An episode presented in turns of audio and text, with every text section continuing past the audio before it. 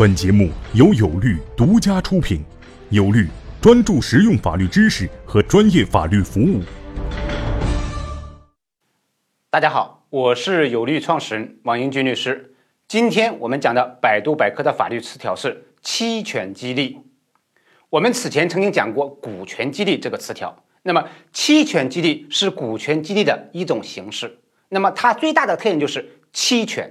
用期权来激励员工就被称为期权激励，所以首先我们要知道什么是期权。所谓的期权就是可以期待的股权或者可以期待的权益，这就是一般意义上的所谓的期权。也就是说，你只有经过一定的期限，那么你才能够拿到这个股权，它就被称为所谓的期权。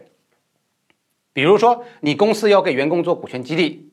那么你通常会怎么做呢？一种方式，你是给他工商股的一个股权激励。那么最常见的方式是给他一个期权的股权激励，也就是说，我跟员工约定好，我把公司的工商的股权可能给他分成为很多份儿，比如说一千万份儿、一亿份儿，而我把其中的一部分拿出来，比如说一百万份儿拿出来，给到某个员工，给他一万份儿，而且要求他这一万份儿的期权。分为五年或者四年或者三年或者六年来实现，那么这个就是所谓的期权激励。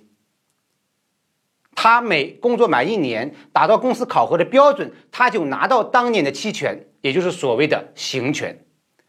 以此类推，工作满两年、工作满三年、工作满四年、工作满五年，他分别拿到当年的份额的期权。当然，这个时候他可能需要支付一定的期权的价格或者价值。这就是所谓的期权的激励。